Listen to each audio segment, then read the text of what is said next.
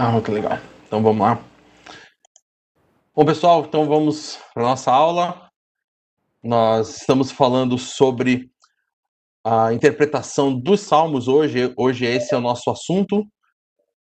Quero trabalhar com vocês isso, por quê? Porque a semana passada começamos falando sobre a parte da que, então que diz respeito aí a questão da, a, da poesia. E os Salmos são um livro poético aí do Antigo Testamento mais conhecido, talvez assim, o mais lido dos livros poéticos do Antigo Testamento, livro que o pessoal ah, geralmente lê bastante, tem bastante relação com ele, ah, trabalha muito ah, a interação né, com o salmista, com os seus sentimentos, com aquilo que está acontecendo na vida do salmista. E hoje eu quero então dar um pouco de direção para aquilo que a gente tem já o hábito de ler, que são esses salmos.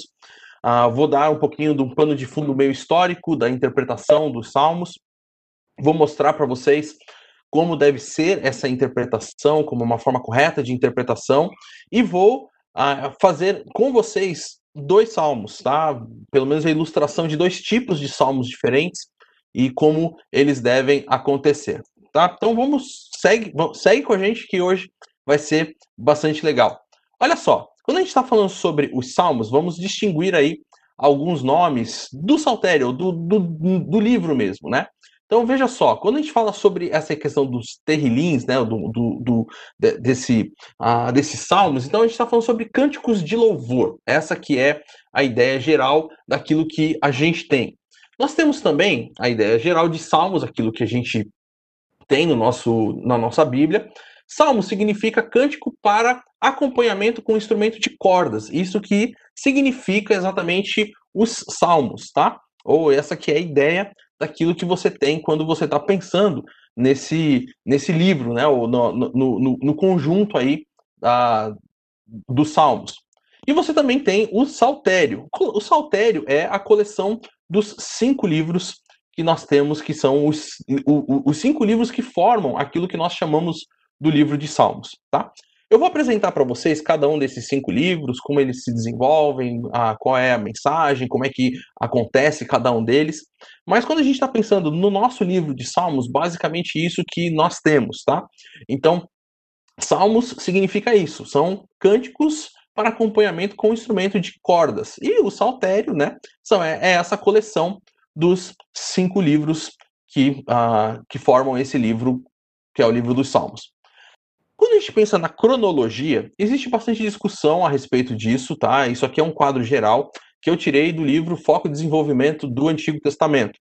Por exemplo, essa questão de Moisés aí, uh, o Carlos coloca 1400, mas uh, muitos vão colocar 1200 a ideia, a, a, a saída né, do povo do, do Egito. Se você quer uma discussão maior sobre isso e uma, uma aula mesmo sobre essa questão, eu sugiro que você assista a aula de geografia bíblica que o Jonatas deu sobre essa questão da saída do Egito e ali ele tem, ele dá todos os argumentos relacionados a isso. Mas eu realmente, como só peguei aí o quadro geral, então aí você tem essa cronologia que foi dada ali no livro do Foco de Desenvolvimento. Se você quer mais discussão sobre esse assunto, eu recomendo que você leia alguns outros livros. Um deles, por exemplo, é esse livro aqui do Eugene Merrill, né, sobre a história de Israel. Então ali você vai ter os diversos tipos de argumentos a respeito a, das datas e das possíveis datas e locais e coisas assim. Se você não quer fazer todo esse trabalho de ler, fazer toda essa leitura, assista a aula do Jonatas, que você vai ter uma boa base e você vai ter bastante informação sobre isso. Mas você tem aí ah, salmos né, já sendo escritos aí desde 1400, 1200 antes de Cristo com Moisés, Salmo 90. Você tem salmos aí de aproximadamente o ano 1000 antes de Cristo, que é mais ou menos a datação aí de Davi. 970 a Salomão, até aí ano 500, ano da restauração. Aí ah, você tem aí vários salmos. Então você vai perceber que o livro de Salmos ele vai compreender muito tempo do povo de Israel. Então, não é um livro que fala especificamente de um período do povo e nem está relacionado a uma só situação do povo. Mas é um livro que vai narrar, de certa forma, ou vai nos demonstrar muitas coisas a respeito do povo de Israel, ah, do salmista, do seu sentimento e do relacionamento de Deus com o povo e do homem, do, do, ah, do israelita, desse salmista para com Deus durante a jornada né, de Israel, durante todo o tempo de Israel. Então isso é muito importante a gente observar, porque você então querer pegar o livro de Salmos e ler como se fosse uma coisa única, uh, você talvez vai perder bastante dessa, dessa uh, singularidade que o livro vai trazer, né? Você precisa levar em consideração essas questões cronológicas. Você precisa levar em consideração essa, essa questão histórica de como o povo está, onde o povo está, como o salmista, né, essa pessoa que está escrevendo o salmo e está colocando todo esse, até mesmo sentimento e toda essa situação em que está vivendo diante de Deus, está o que ele está vivendo naquele momento, então como isso se encaixa em toda essa visão cronológica e principalmente como isso se encaixa na aliança, né? Como isso se encaixa dentro desse, uh, desse aspecto importantíssimo que a aliança tem para com o povo de Israel. Como isso se encaixa com essa percepção de que o povo tinha de ser esse povo escolhido de Deus, um povo com o qual Deus tem uma aliança única, a, exclusiva, uma aliança a, especial e que deveria, através desse povo, expandir né, a, o relacionamento e demonstrar ser luz de Deus para os outros povos. Quando nós pensamos também sobre os Salmos, e eu falei sobre essa questão do saltério, os cinco livros, então nós temos essa organização do livro dos Salmos. E aí, essa também esse quadro também é do livro Foco e Desenvolvimento no Antigo Testamento. E você vai ver que o que ele fez, né, o autor, o Carlos Oswaldo, fez, foi pegar os cinco livros e, inclusive, fazer um encaixe aí com ah, alguma semelhança a respeito com o Pentateuco. Ah, você pode concordar, você pode discordar disso, mas é interessante, pelo menos, você tentar observar essas questões de como ele está tentando levar em consideração ah, o Pentateuco, a lei, e trazer isso para o povo ah, de forma como que o povo iria se relacionar com ah, a, a, essa sua parte ínica, né, com essa sua parte de louvor e de adoração. Veja só, o livro primeiro contém 41 salmos, então vai do Salmo 1 até o Salmo 41, e você tem uma doxologia aí no finalzinho capítulo 41, versículo 13, tá? O conteúdo básico desses, uh, desse primeiro livro são cânticos de adoração. O autor principal dos cânticos é Davi. No livro 2, você tem 31 salmos, vai do Salmo 42 até o Salmo 72, e você também tem uh, essa situação de uma doxologia fechando ali o livro dos salmos. São salmos de interesse nacional, uh, Carlos faz essa, essa conexão com o livro de Êxodo, principalmente nesse livro 2, falando principalmente sobre questões de libertação e de redenção. E os autores principais são Davi e também os filhos de Corá. E provavelmente a data de compilação aí de muitas coisas, ou dessa, desse quadro final do livro, né, foi ali no tempo de Ezequias ou no tempo de Josias. No livro 3, você tem aí 17 salmos, a doxologia, né, finalizando esse livro, tá no capítulo 89, versículo 52, também o conteúdo é de interesse nacional. A conexão feita é com o livro de Levítico, você tem muita questão de relacionamento de adoração e do santuário. Você vai ter aí como autor principal Asaf, e a compilação provavelmente também aí nessa época de Ezequias e de Josias. O livro quarto, você tem 17 salmos, do Salmo 90 até o Salmo 106. Você vai ter também essa doxologia no final, Salmo 106, versículo 48. Eles são salmos de hinos de louvor. A conexão é com o livro de Números, onde vai falar sobre o deserto e sobre a peregrinação. São salmos anônimos E provavelmente a compilação aí desses salmos foi no período de Esdras e Neemias, então já aí depois do exílio, né? E o último livro, o quinto livro de Salmos, tem 44 salmos. Você tem essa doxologia aí no final, Salmo 50, a conexão com o livro de Deuteronômio. Davi é, é um dos autores e alguns outros salmos anônimos e provavelmente a compilação final, né, a criação desse livro, livro quinto, também é aí na época de Esdras e Neemias. Então você vai perceber que ah, o livro foi escrito por várias pessoas e compilado em épocas também diferentes da história do povo de Israel, com propósitos diferentes em relação à, à situação até mesmo que o povo está vivendo. Em relação aos autores do livro, olha só a, a, a diferença, né, ou a quantidade de autores que nós vamos ter aí nos Salmos. Então, Davi é, sem sombra de dúvida, o maior dos autores. Você tem aí 73 salmos que estão ah, com Davi. Depois você tem os filhos de Corá, Asaf, Salomão, Etan, Emã, Moisés e também tem um grande número de salmos que são anônimos, tá? Então isso aí são só informações um pouco mais gerais sobre essa questão do livro de Salmos, só para vocês entenderem ou compreenderem um pouquinho mais sobre esse livro.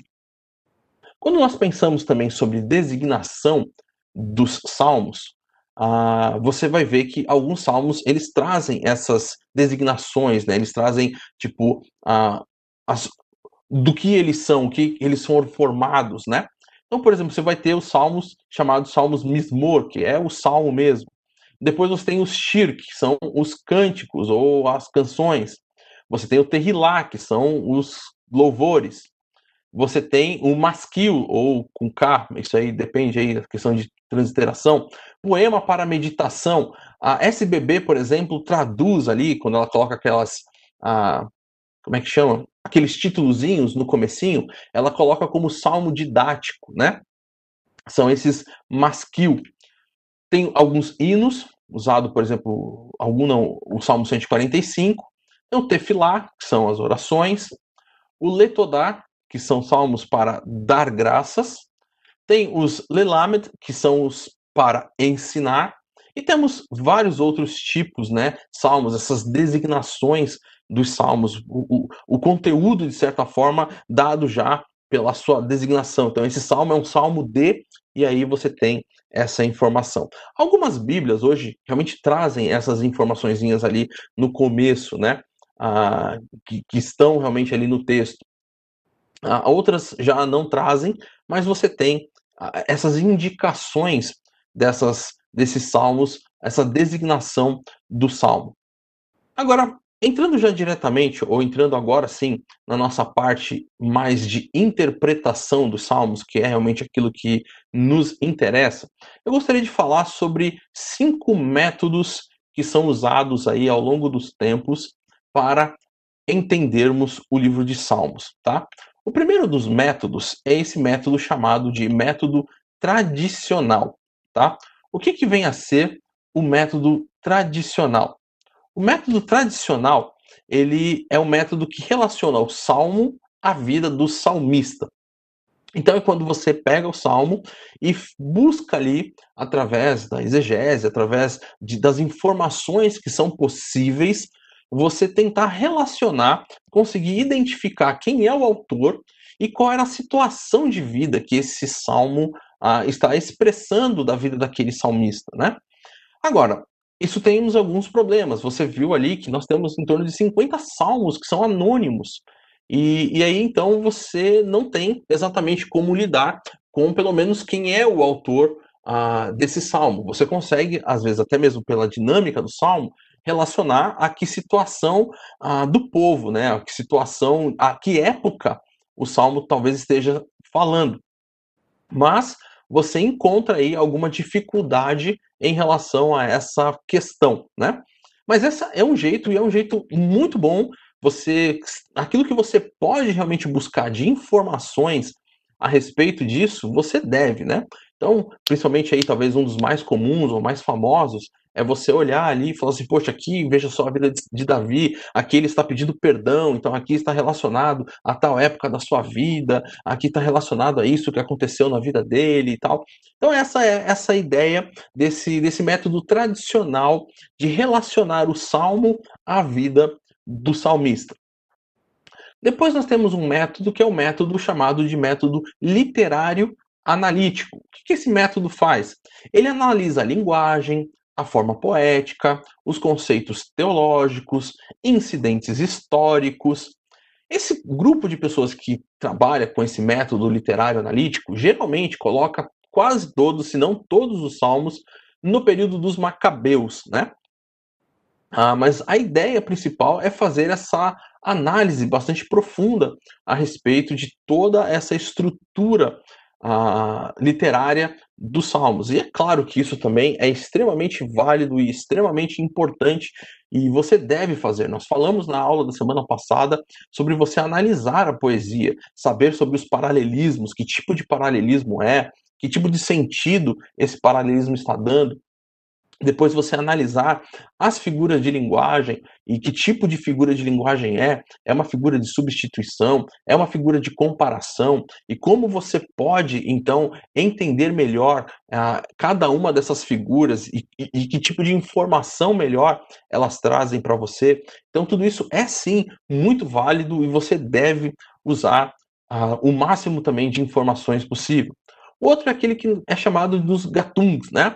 Que faz uma análise dos salmos por tipo de salmo que existe. Então, eles separam os salmos, classificam os salmos em tipos distintos de salmos. Salmos do tipo de adoração do indivíduo ou de louvor do indivíduo, salmo de louvor da nação, né? Então, salmos eles criam essas, uh, essas divisões, esses tipos de salmos, e aí a partir desses salmos, desses tipos criados, então, eles fazem a análise do tipo, identificando partes desse salmo e como a gente vai poder fazer. O que nós vamos fazer hoje é a análise de dois desses tipos de salmos, tá? Que eu quero fazer com vocês. Depois você tem o salmo litúrgico, né? Então, o que, que a, a interpretação, o método de interpretação litúrgica ela faz? Ela constrói sobre o Gatum, constrói sobre essa ideia, mas entende que deve ser interpretado à luz da sua função litúrgica, ou seja, o salmo tem que ser entendido à luz da função que ele exercia na comunidade de Israel, dentro da percepção da religiosidade do povo. Então, essa é a percepção que tem que ter do salmo. Então, qual é o método para você inter interpretar? Você primeiro identifica o tipo, e depois de você identificar o tipo, você tem que identificar quando esse salmo era usado, em que a realidade, né, em que situação esse salmo era usado, e como esse salmo então era entendido dentro dessa situação específica do seu uso na realidade cultica do povo de Israel, e aí então trazer essa realidade para uh, nós hoje. Isso também é, sim, muito bacana. A gente pode ah, trazer isso de informação, perceber, poxa, isso aqui é um cântico de romagem, isso aqui era um cântico que eles usavam nessa realidade, nessa situação. E isso nos ajuda a entender do sentimento e de todas as informações que o Salmo pode nos trazer. Isso, sem dúvida, é extremamente valioso para a gente, tá? Ah, então, se você tem como ah, entender e como ver toda essa realidade, então eu acredito que você deve. E por último, tem uh, um método chamado de método escatológico messiânico. O que, que esse pessoal costuma fazer? Procura relacionar os detalhes de todos os salmos, ou de cada salmo, a Jesus e ao reino messiânico. E é claro que nós temos salmos que são messiânicos, uh, salmos que são uh, identificados, inclusive no Novo Testamento, eles são ah, relacionados com o próprio Senhor Jesus, tá? Mas nem sempre ah, isso é necessário, tentarmos colocar isso dentro dos salmos, né? Tentarmos forçar, de repente, uma situação escatológica dentro do salmo, quando talvez o salmo não está propondo isso, né? Então, é, tudo que é tentado forçar, é óbvio que isso vai uma hora arrebentar, né? Então não há essa necessidade. Se você percebe que o Novo Testamento está assim relacionando isso, esse salmo a Jesus, e está trazendo informações escatológicas ah, em relação ao salmo, é claro que então você deve usar e interpretar nessa realidade. Mas não necessariamente que, inclusive, o, o próprio povo de Israel na leitura natural do Salmo, estava já relacionando isso daquela forma, né? Até mesmo quando a gente está lendo, por exemplo, Salmo 2, Salmo extremamente ah, messiânico, vamos dizer assim, à luz do Novo Testamento, é um salmo que está lidando ali com a realidade da coroação, né? Da coroação do rei ali uh, de Israel. E, e então, assim, uh, o, o, leitor original e as pessoas quando estavam cantando aqueles salmos tinham uma percepção histórica a respeito daquela, daquele salmo e uma realidade que eles, que eles estavam entendendo daquilo e que a gente pode compreender essa realidade também sem precisar perder essa informação que o Novo Testamento também nos traz. Tá? Então, uh, essas, essas conexões são extremamente importantes. Pessoal, como eu prometi, o que, que eu quero fazer agora com vocês? Eu quero trabalhar com dois tipos de, de, de salmos, tá? O primeiro salmo que eu quero trabalhar com vocês é o salmo de lamento do indivíduo e depois o salmo de lamento da nação, tá? Lamento do indivíduo e lamento da nação. E o que, que nós vamos ver? Nós vamos ver que esses salmos eles são divididos né, em, em, em etapas, vamos dizer assim, em, em, em Uh, coisas bem nítidas que nós podemos identificar dentro do salmo, e aí nós vamos olhar para o salmo e achar essas coisas lá dentro. Então veja só, por exemplo, no lamento do indivíduo, o que, que você tem ali? O que você vai ter, é, pelo menos assim, isso não quer dizer que também em todos os salmos de lamento você pode uh, buscar um livro que te mostre todos esses tipos de salmo. Uh, o livro que eu mencionei, que é o livro do Foco de Desenvolvimento no Antigo Testamento. É um livro que separa e te dá todos os tipos de salmo. Então, esses aqui, uh, os salmos de lamento são, e aí ele te dá todos, o, o, todos eles. Mas essas, esses pequenos frases aqui, né, essas pequenas etapas do salmo que nós vamos identificar dentro dele, não precisam estar necessariamente em todos eles. Alguns têm todos, outros não, não têm mas pelo menos são um guia para você poder identificar e interpretar melhor os salmos e, e, e, conseguir ver o salmo de uma forma um pouco mais objetiva, tá?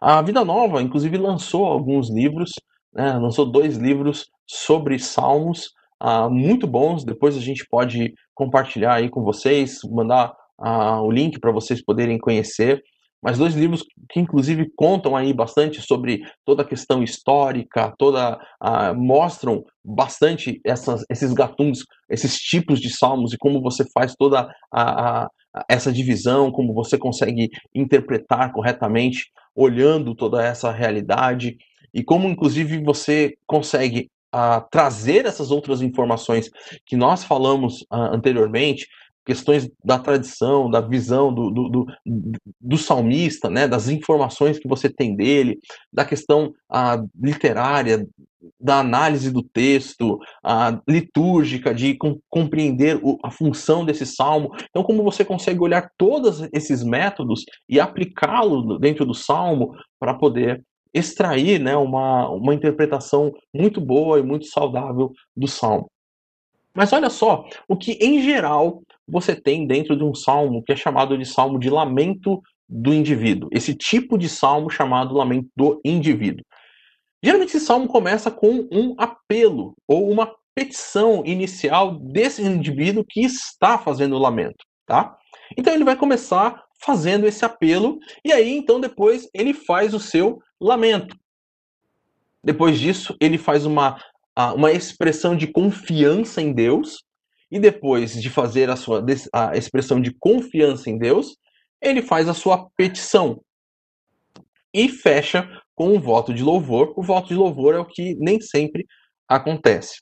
Nós vamos ver isso aí, por exemplo, no Salmo 38.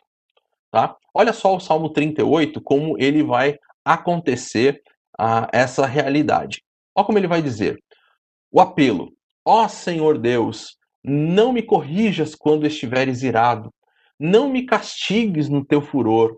As tuas flechas de dor me atingiram, eu senti o peso do castigo da tua mão. Então, esse é o apelo dele: não faça isso, não me castigues, né? Aí ele vai colocar o lamento dele: por causa da tua ira estou muito doente, o meu corpo todo está enfermo por causa das minhas maldades. Estou me afogando nos meus pecados. Eles são uma carga pesada demais para mim. Por causa da minha falta de juízo, tenho feridas que cheiram mal e apodrecem. Estou muito abatido e encurvado e choro o dia todo. Estou muito doente, queimando de febre. Sinto-me profundamente abatido e desanimado. O meu coração está aflito e eu fico gemendo de dor. Ó oh, Senhor, tu sabes o que desejo, pois ouves todos os meus gemidos. O meu coração bate depressa, estou fraco e os meus olhos perderam o brilho. Por causa das minhas feridas, os meus amigos não chegam perto de mim e até a minha família se afasta de mim. Os que me querem, me, os que me querem matar armam armadilhas para me pegar. Os que me querem ferir ameaçam me desgra desgraçar e me param de fazer e não param de fazer planos contra mim. Então esse é o lamento do salmista, né? Onde ele coloca diante de Deus todo esse sofrimento que ele está passando. E aí ele vai expressar a confiança que ele tem em Deus. Porém, eu finjo que estou surdo e não ouço, eu me faço de mudo e não falo. Sou como alguém que não responde porque não pode ouvir. Apesar disso, eu ponho a minha esperança em ti, ó Senhor. Tu, Senhor meu Deus, me responderás. Não deixes que os meus inimigos se alegrem com a minha desgraça. Não deixes que fiquem contentes com o meu fracasso, pois estou quase caindo e o meu sofrimento não acaba mais. Eu confesso as minhas maldades e os meus pecados, pois me deixam muito aflito. No entanto, os meus inimigos estão fortes e com saúde, e há muita gente que me odeia sem motivo. Aqueles que pagam o bem com o mal estão contra mim porque procuram porque procuro fazer o bem. E aí, depois disso, ele faz uma petição a Deus, porque ele declarou que ele confia, ele tem esperança no Senhor, e ele diz: Ó oh, Senhor Deus, não me abandones, não te afastes de mim, meu Deus.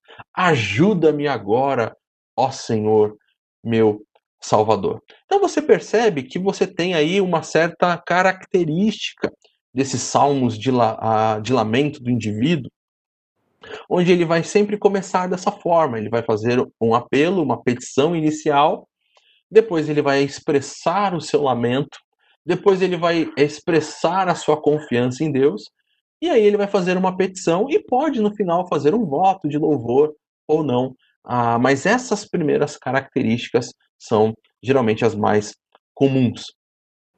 O segundo salmo que eu gostaria de mostrar para vocês todo o desenvolvimento é o salmo de lamento da nação. Fizemos do lamento do indivíduo, vamos fazer o do lamento da nação.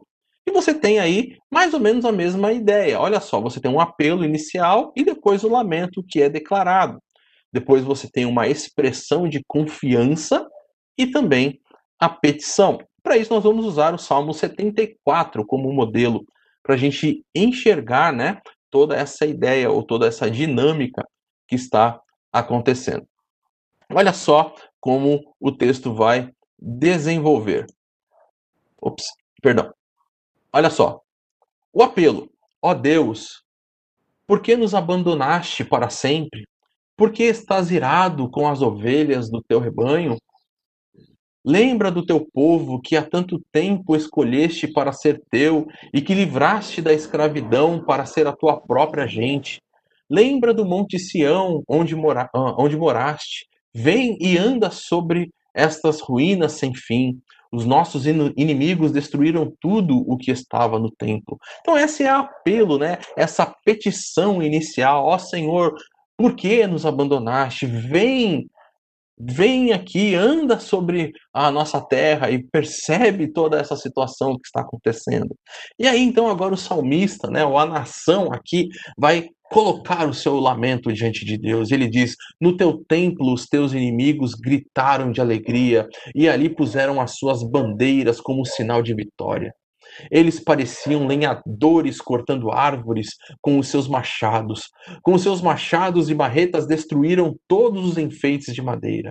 Arrasaram e incendiaram o teu templo. Profanaram o lugar onde és adorado. Eles resolveram nos ah, esmagar completamente. Queimaram todos os lugares santos da terra de Israel. Já não temos os milagres que esperávamos. Não há mais profetas e ninguém sabe quanto quanto tempo isso vai durar. Então veja aí que você tem esse lamento. Agora a nação está colocando isso diante de Deus e colocando esse lamento dela, da nação. Os templos da nação foram destruídos. A nação agora está sofrendo. Mas ela também tem a confiança em Deus. E ela diz: Ó oh Deus, até quando os nossos inimigos vão zombar de nós? Será que eles vão te insultar para sempre? Por que não quiseste nos ajudar, porque ficas de braços cruzados, mas tu, ó Deus, tens sido nosso Rei desde o princípio e nos salvaste muitas vezes. Com o teu grande poder, dividiste o mar ah, e esmagaste a cabeça dos monstros marinhos. E deste o corpo, né? Ah, o seu corpo para os animais do deserto comerem. Fizeste com que correspondessem, ah, corressem em fontes e riachos, e secaste grandes rios. Criaste o dia e a noite, puseste o sol, a lua e as estrelas, seus lugares, em seus lugares, marcaste os limites da terra e fizeste o verão e o inverno. Então, essa é a expressão de confiança nesse Deus que é eterno, poderoso, grandioso, que, que é criador e que já havia mostrado ao longo das épocas o seu grande poder. E agora eles vão fazer a petição. Ó Senhor Deus, lembra que os teus inimigos zombam de ti. Veja só, não há mais agora os inimigos da nação, mas agora lembra que os teus inimigos zombam de ti. Lembra que eles não têm juízo e xingam o teu nome. Não entregues o teu povo explorado aos seus inimigos cruéis. Não esqueças para sempre do teu povo perseguido. Lembra da aliança que fizeste, pois há violência em cada canto escuro do país. Não deixes que os perseguidores sejam humilhados, mas permite que os pobres e os necessitados te louvem. Levanta-te, ó Deus, e defende a tua causa. Lembra que gente sem juízo zomba de ti o dia todo. Não esqueças os gritos de raiva dos teus inimigos nem do barulho constante dos teus adversário, adversários. Então esse é agora a petição. Senhor, não te esqueça, eles são teus inimigos. Livra o teu povo por causa da tua aliança. Não te esqueça, Senhor, dessas questões. Então essa é a petição agora do povo em relação a Deus e é agora aquilo que o povo está colocando diante de Deus. Existem outros tipos de salmos, como nós falamos, existe o louvor do indivíduo, e aí você tem esses ah, passos também, né, essas etapas do texto. Você tem uma proclamação, uma descrição, depois uma recapitulação, um relato, um voto de louvor e louvor pelos atos de Deus. Você tem aquilo que é chamado do, também do louvor da nação, onde começa com uma exortação ou uma convocação da, da nação para louvar a Deus, depois há um resumo inicial da intervenção divina, por que, que Deus ah, interviu e agora o povo então está sendo convocado para louvar, uma recapitulação geral de toda a situação, e aí então há o louvor a Deus e o relato da intervenção divina.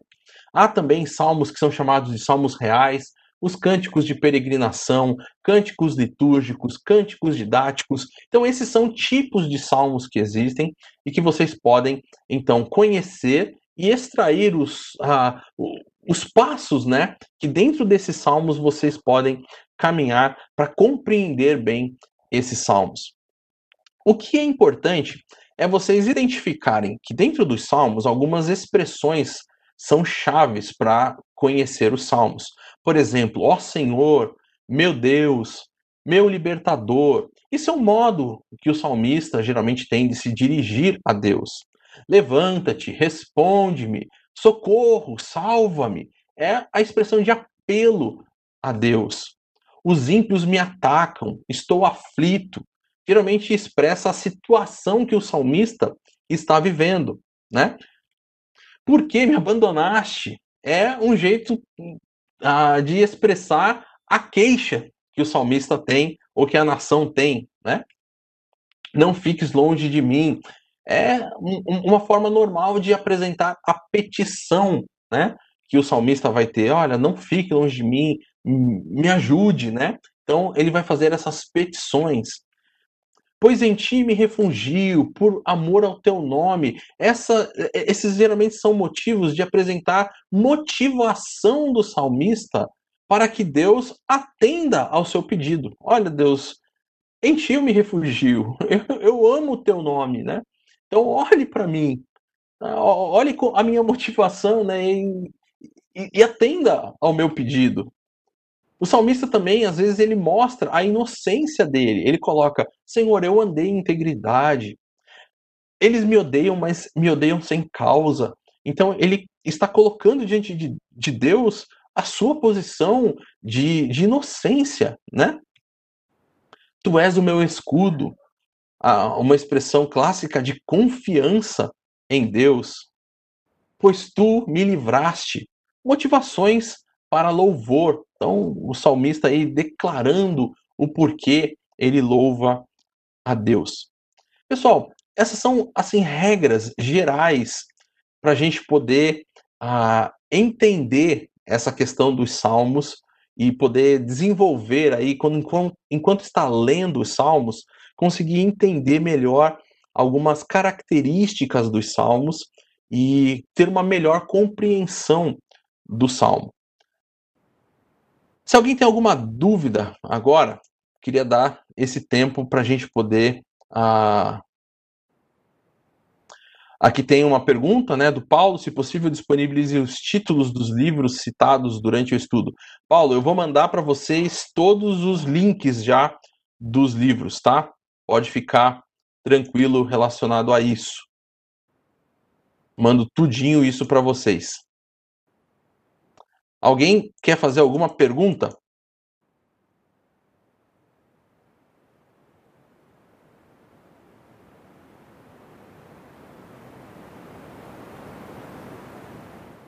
Eu sei que o pessoal lá do YouTube às vezes tem um delayzinho, né?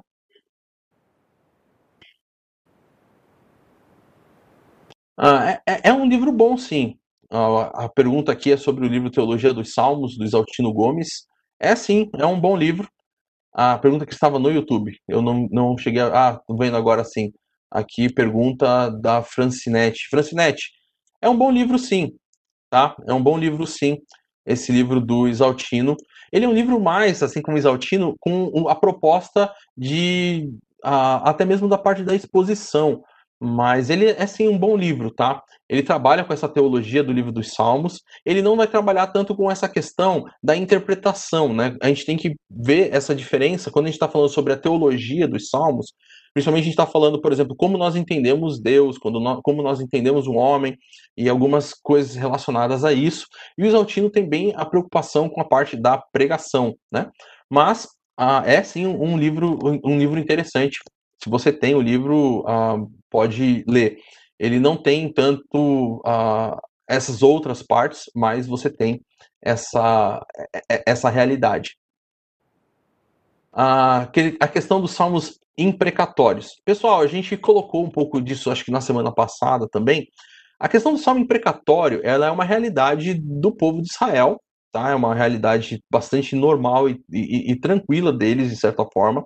É um tipo de oração normal que eles tinham Uh, e a gente tem que tomar cuidado para a gente não sair pegando né, a, essa realidade e querendo aplicar nas nossas vidas hoje, uh, dentro de, de, de, uma outra perspectiva, né, de uma outra realidade, tá? Então você tem é um tipo de uma oração que era feita ali uh, dentro desse conceito da aliança do povo e, e, e, dessa situação da, da perspectiva da aliança retributiva, né? Da, dessa bênção retributiva que existia, né? Então, se eu estou seguindo a lei, estou vivendo uh, certo, eu tenho, eu, eu vou ser abençoado. Uh, se eu não estou vivendo, eu vou receber castigo, né? E você tem aí essa, essa relação. E, e, e você vê o, o, os salmistas muitas vezes tendo crise com algumas coisas relacionadas a isso. O salmista falando assim, mas como assim? Aquele que está vivendo o, o mal, ele está prosperando, né? E, e, e, o salmista, então, mediante a própria aliança e essa realidade de que ah, existe essa relação ah, dessa promessa direta de Deus, ele fala: Senhor, eu quero que o Senhor vingue a minha vida e eu quero que o Senhor coloque isso diante ah, nessa perspectiva. Nós temos algo no Novo Testamento que também nos orienta sobre ah, o que fazer em relação àquele que nos faz mal. O que, que nós temos sobre isso? A Bíblia nos diz para orar e nos diz para amar. Tá? Então, essa é a realidade. Uh, o texto, por exemplo, do que ah, Paulo diz lá em Romanos capítulo 12, ele diz que nós não devemos buscar nenhum tipo de vingança, porque ao Senhor pertence a vingança, né? Então, ah, você tem algumas bases para hoje a respeito dessa questão, ah, e a gente tem que tomar cuidado, é claro, com aquilo que a gente realmente está fazendo. Talvez o que eu penso bastante na minha percepção a respeito disso é, principalmente, uh, o motivo do porquê eu, eu quero fazer um salmo imprecatório. Uh, eu quero fazer um salmo imprecatório porque, na verdade, meu coração tá cheio é de ódio, né? E, e, e, cheio de, de desejo mal. E eu quero, na verdade, ver realmente o meu inimigo com a cabeça pisada e, e, e sangrando. Então, uh, eu, eu preciso avaliar, talvez, o meu coração em relação a, a, essa questão. Então, acho que essa é uma avaliação profunda que a gente mesmo pode fazer, que a gente não só pode, mas que a gente deve fazer a respeito dessa realidade. Ah, ah, um livro para nos ensinar. Eu citei aqui o foco e desenvolvimento, né? Acho que esse é um, um livro interessante, um livro que você pode pegar. E você tem, como eu falei, os livros da editora Vida, a, da Vida Nova sobre o livro de Salmos. Ah, então, vou tentar aqui ver se eu pego. Só um minutinho. Ah, deixa eu ver. Porque daí eu já consigo, talvez, colocar aqui para vocês. Ah.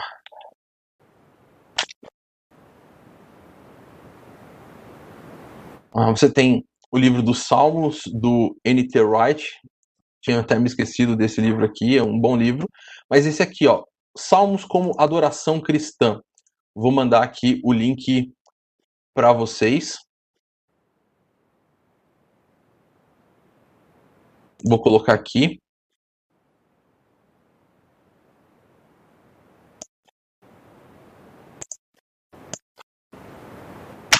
Esse livro aqui é muito legal. E também colocar aqui a importância do livro, uh, Salmos, a importância do livro para a vida da igreja. É um livro também muito bacana. Eu acho que esses dois livros aqui vão ser dois livros uh, muito bons para vocês, tá? Que vão dar aí já uma boa, uma boa percepção, um bom começo de, de estudo a respeito dessas questões.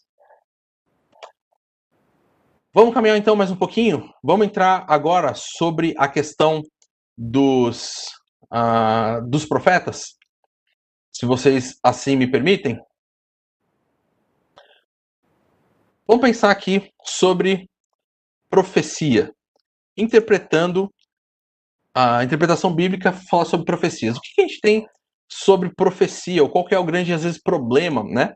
Problema da profecia é a gente entender, às vezes, o papel do profeta de forma errada. Eu creio que esse talvez seja um dos maiores problemas que nós temos relacionado à questão da profecia. Por quê?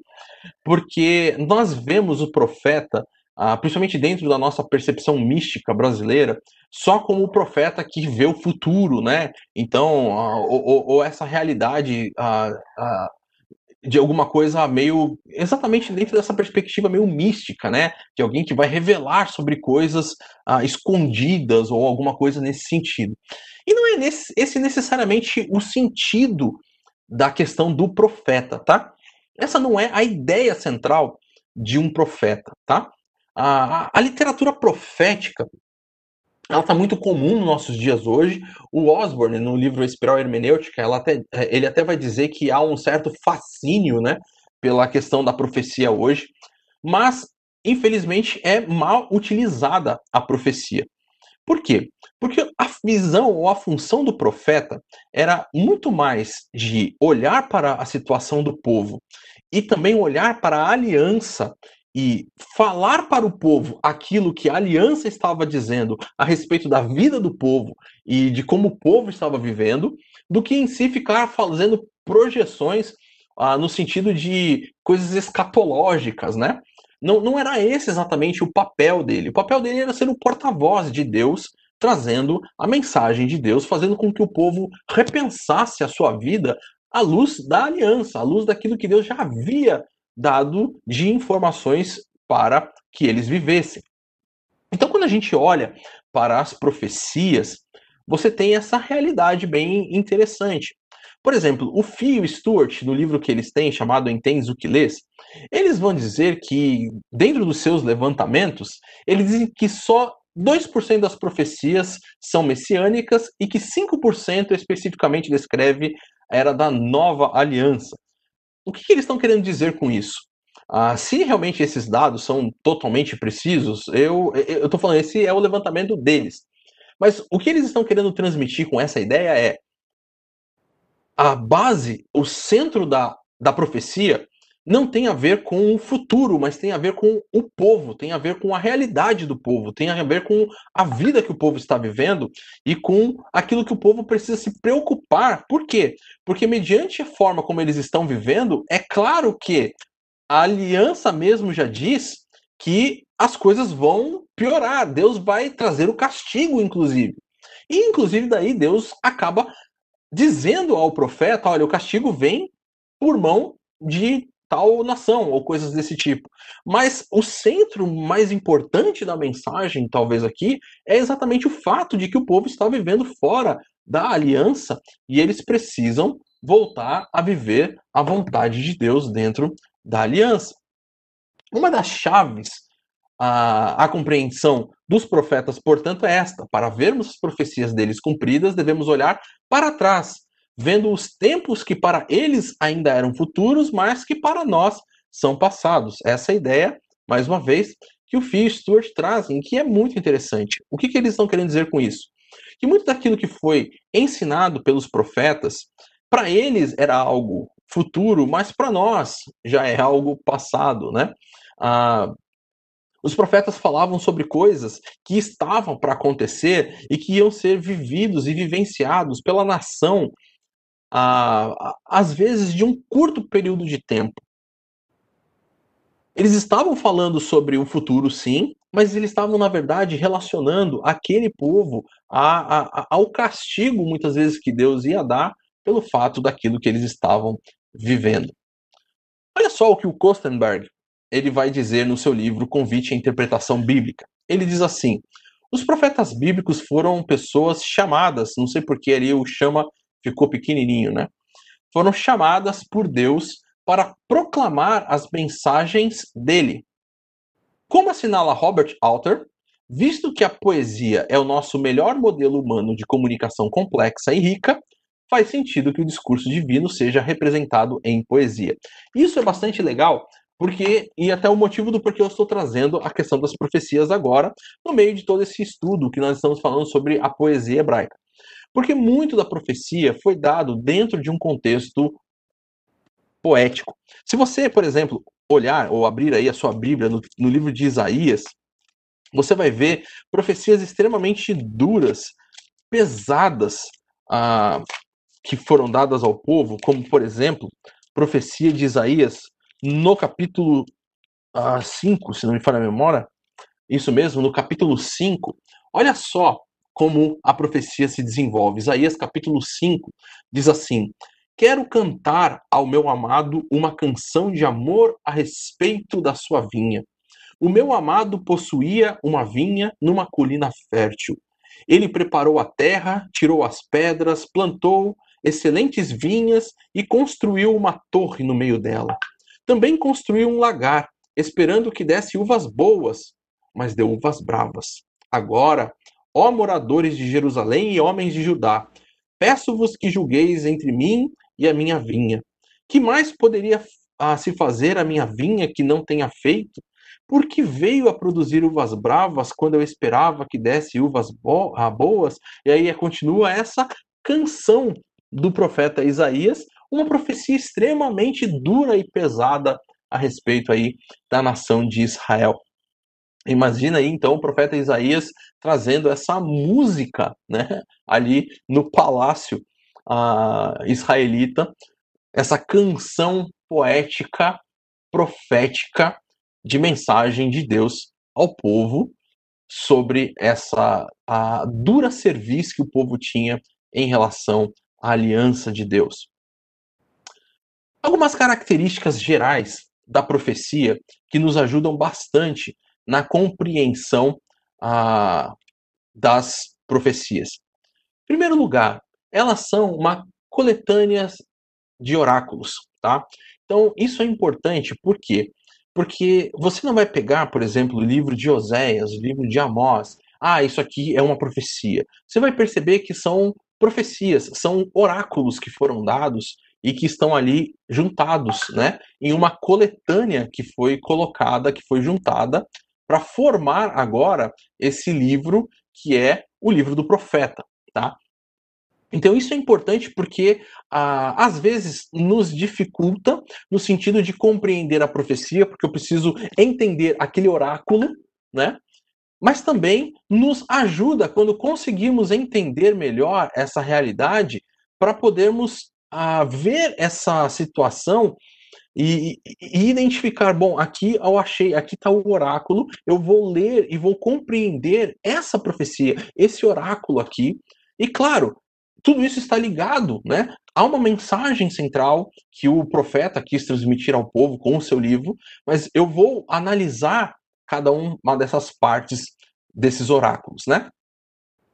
Existem, claro, que são ah, profecias individuais, individu eh, profecias dadas a pessoas, mas no geral a profecia é dada de forma coletiva, é dada ao povo como um todo.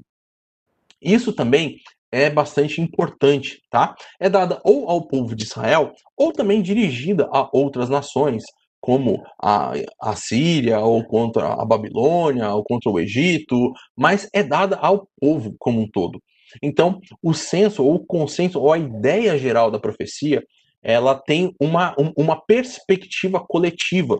E isso, então, nos ajuda nessa compreensão, porque muitas vezes as pessoas nem interpretam ela no individual. Mas a profecia foi dada num contexto coletivo. Uma outra perspectiva importante, de uma característica marcante da profecia, é a sua perspectiva de tempo, tá? Você precisa perceber essa realidade. Ah, ah, os profetas, eles eram sim de certa forma, visionários, porque Deus dava visões a respeito de coisas do porvir, mas eles não eram acadêmicos, no sentido de que eles estavam organizando todas essas visões ah, de uma forma linear ou organizando tudo isso de uma forma que ficasse ah, todo o futuro de uma forma redondinha ah, colocada. Deus dava para eles as visões a respeito das questões do futuro, Uh, mas eles não tinham necessariamente uma perspectiva nem uh, às vezes de quando e nem se aquilo iria acontecer de uma forma linear ou se teriam intervalos dentro dessa questão. Então a gente precisa observar essa situação. Por exemplo, o povo foi levado pela Babilônia, mas não foi levado todo de uma vez, né? Você tem aí três, pelo menos, uh, idas, né, do povo para a Babilônia, sendo que a primeira começa ali em 605, né? Então, ah, você tem essas realidades acontecendo. Ah, mas o, o, o, salmista, o salmista não, perdão, agora o profeta vai dizer que o povo vai ser cativo só, tá?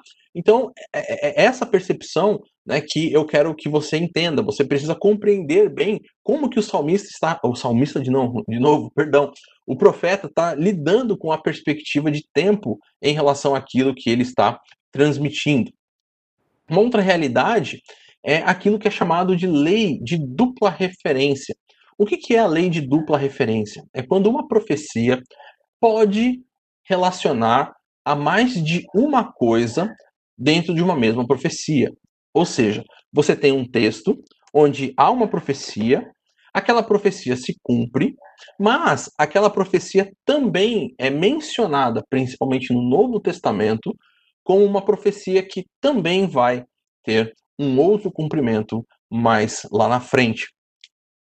Talvez um dos exemplos mais clássicos dessa situação da profecia de dupla referência é Isaías capítulo 7, né? Quando fala sobre aquele nascimento do menino, ah, e que inclusive dá uma previsão de tempo, olha, até que isso, isso, isso aconteça, vai nascer um menino. E essas situações vão acontecer. No capítulo 8 vai narrar quando toda essa situação acontece, quando toda aquela a, luta, né, a guerra acontece e, e, e toda a realidade acontece.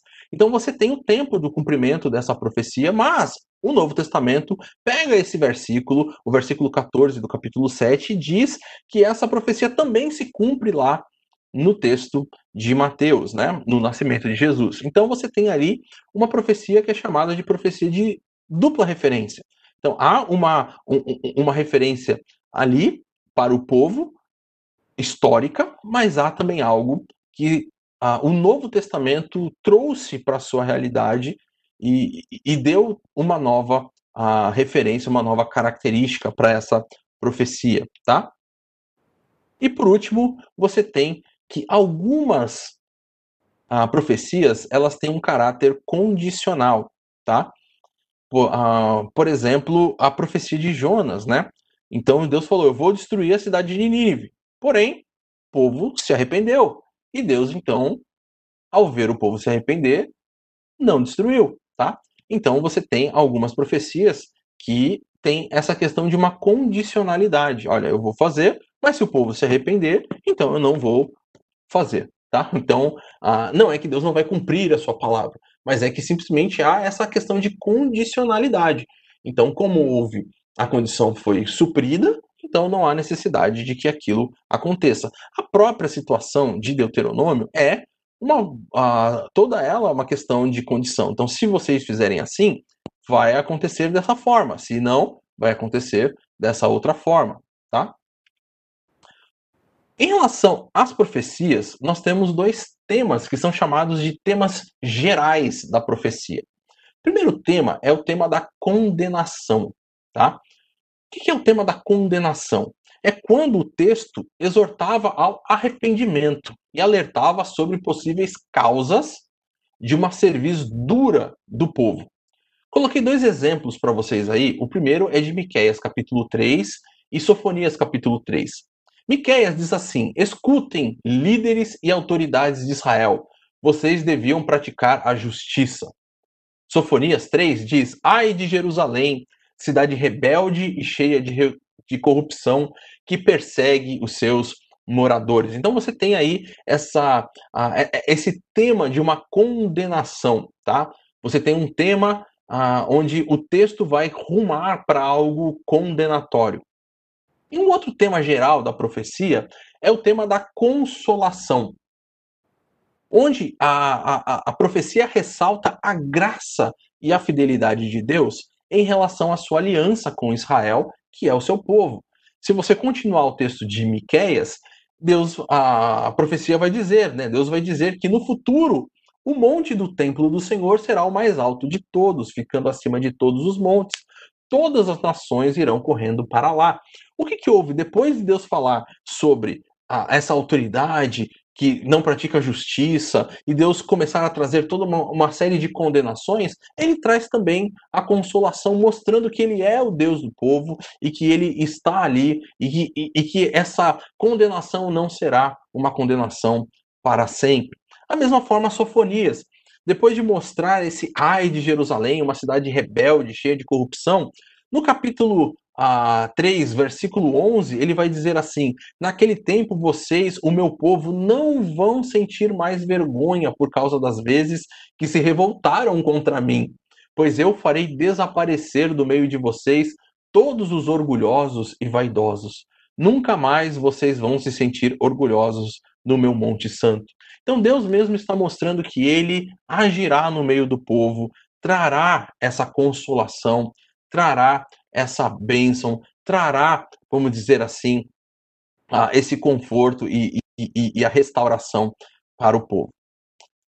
Pessoal, nós temos ainda algumas coisas, temos ainda alguns slides, mas eu vou fazer o seguinte: vamos ver se temos algumas perguntas sobre aquilo que nós fizemos até agora e uh, sobre esse tema da profecia. Uh, e, e aí a gente então deixa para dar continuidade na semana que vem sobre isso aí, porque senão eu acho que a gente não vai conseguir terminar o nosso tempo, né? Uh, então, se você tem alguma pergunta, mande aí pelo chat que eu respondo a pergunta agora, tá?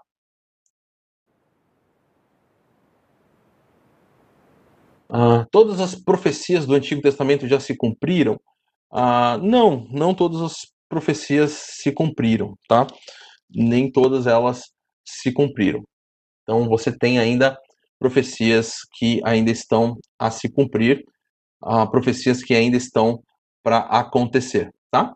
Então essa é a, essa realidade. Vi que também tem algumas perguntas sobre aquilo que nós já falamos, que foi a questão do livro dos Salmos os títulos. Eu passei um slide, né, sobre todos os títulos de Salmos.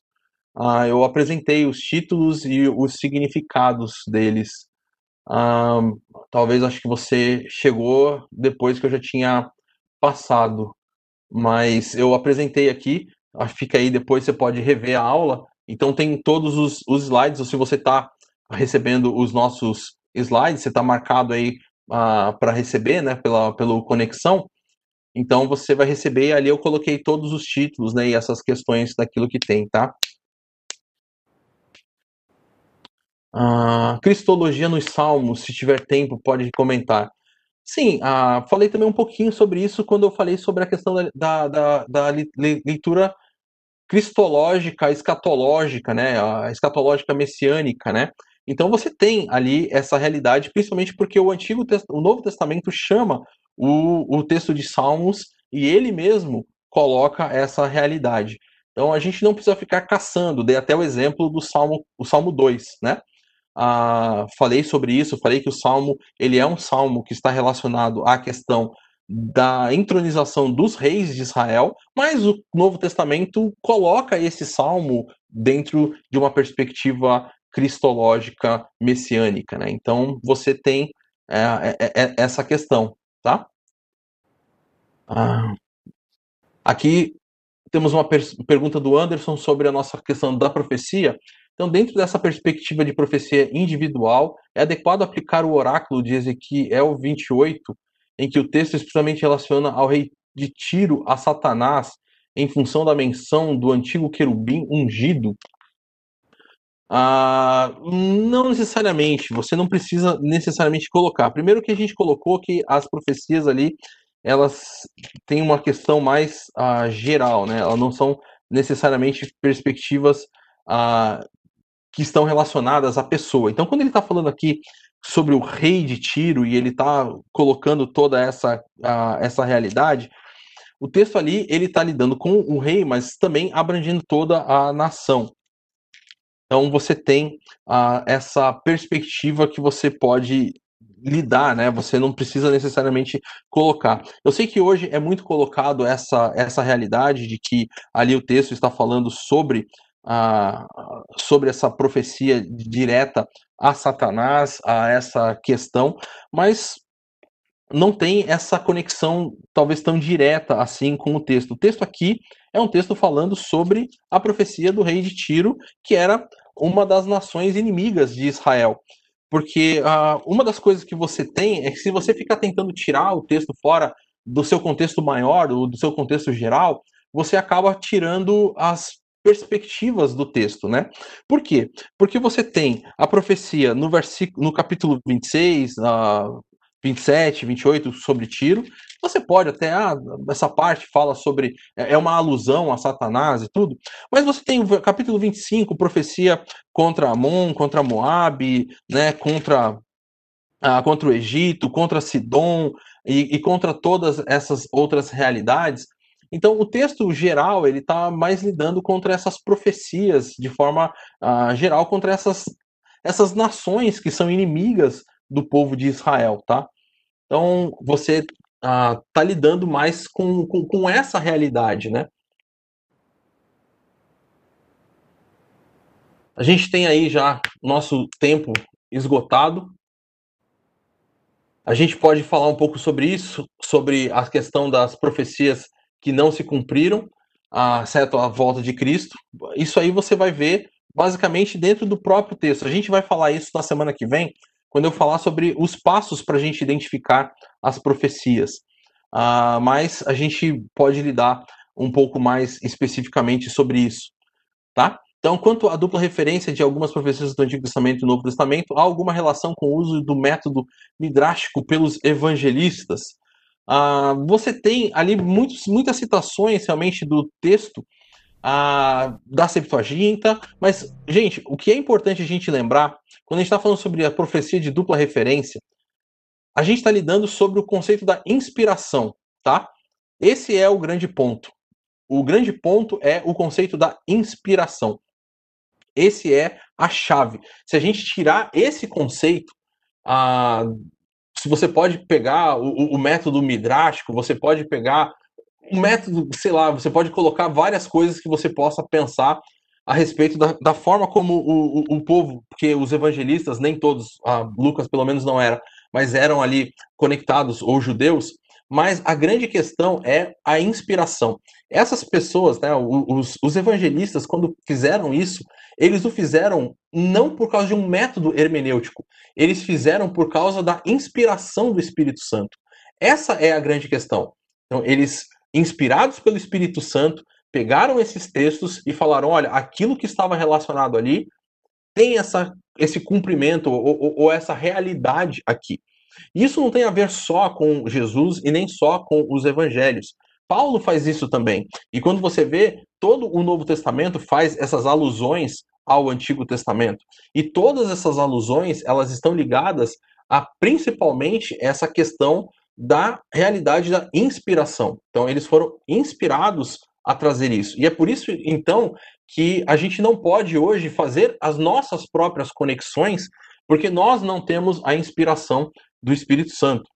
E se a gente ficar tentando identificar as coisas por causa de métodos usados, aí a gente vai tentar replicar os métodos e achar que a gente também vai poder conseguir colocar se a gente replicar métodos, né? Ah, então, esse é, esse é o ponto fundamental daquilo que a gente precisa ter. A inspiração do Espírito Santo foi o ponto central e a real a função ou a real questão do porquê foram colocadas essas profecias de dupla referência. Pessoal, vou ficando por aqui pela nossa para a nossa aula de hoje. A gente se vê na semana que vem ah, no nossa oitava aula, vamos dar continuidade aqui sobre as questões do, do texto aqui, do, do, da profecia, e a gente ah, depois fala mais um pouquinho, vamos entrar nos evangelhos na semana que vem. Deus abençoe cada um de vocês. Até lá.